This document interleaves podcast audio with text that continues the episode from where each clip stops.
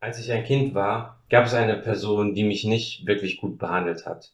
Ich muss dazu auch sagen, dass ich auch nicht immer wirklich nett war zu ihm, aber ähm, er hat schon ähm, ja nicht selten ähm, nicht sehr erbauliche Dinge zu mir gesagt. Ähm, formulieren wir es mal so. Bestimmt kannst du dich auch an Situationen erinnern aus deiner Vergangenheit, ähm, vielleicht auch der, aus der kürzlichen Vergangenheit, wo Personen dir etwas gesagt haben, die dich wirklich verletzt haben, wo du bis heute daran knabberst über die Aussagen, die die, die diese Person gemacht hat. In Sprüche Kapitel ähm, 12, Vers 18, da heißt es, das sagt ähm, König Salomo, wer unvorsichtig herausfährt mit Worten, sticht wie ein Schwert, aber die Zunge der Weisen bringen, äh, bringt Heilung. In den Sprüchen aber auch in anderen Büchern äh, der Bibel wird viel über die Zunge ähm, gesprochen. Ja, das, was nichts anderes bedeutet, das, was wir sagen, das, was wir sprechen, das, was wir äußern. Das Sprechorgan oder das Sprechen an sich ist erstmal neutral. Die Frage ist, was wir denn sagen. Es kann einmal zum Guten sowie zum Negativen verwendet werden. Wir können hier in den Vers lesen, dass die Zunge, wenn man so voreilig redet, spricht, dass man ähm, ja wie ein Schwert verletzen kann. Also wirklich Verletzungen bei dem anderen, ja nicht physisch, dass man ihn körperlich verletzt, sondern man verletzt diese Person emotional. Worte sind nicht einfach nur Worte, sondern sie machen immer etwas ähm, mit dem Gegenüber. Ganze Beziehungen innerhalb von Familien sind kaputt gegangen, weil man Menschen verletzt hat, weil man Dinge gesagt hat, die ja nicht heilsam sind, sondern ähm, ja den anderen runtergemacht hat und so weiter. Ich glaube, dass wir uns der Wirkung der, unserer Worte oft nicht bewusst sind. Wie viel Schaden wir mit unseren Worten, mit unserer Zunge anrichten können und auch angerichtet haben vielleicht schon in der Vergangenheit. Vielleicht sagst du aber, ähm, ich rede, wie mir der Schnabel gewachsen ist. Wir sind äh, in Deutschland der Meinungsfreiheit. Ja, du kannst im Prinzip sagen, was du möchtest. Aber die Bibel, wenn wir nach der Bibel gehen, gibt uns die Bibel vor, wie wir zu reden haben. Zum Beispiel in Epheser 5, Vers 4 heißt es, genauso unpassend für euch ist schmutziges, äh, dummes und anzügliches Gerede. Vielmehr sollt ihr Gott danken. Also hier haben wir eine klare Aufforderung, wie wir zu reden haben.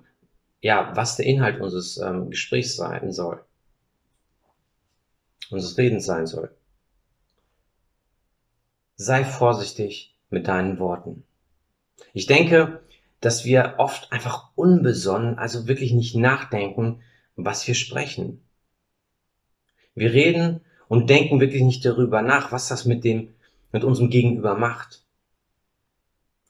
Wie oft hatte ich auch schon Situationen, ähm, wo ich einfach etwas gesagt habe und zwei Sekunden später würde ich es einfach ähm, wieder zurücknehmen, weil man einfach vielleicht einen Zorn, weil man ähm, seine Emotionen rausgelassen hat, wo man oder einfach nicht nachgedacht hat, dass man den anderen mit seinen Worten verletzt.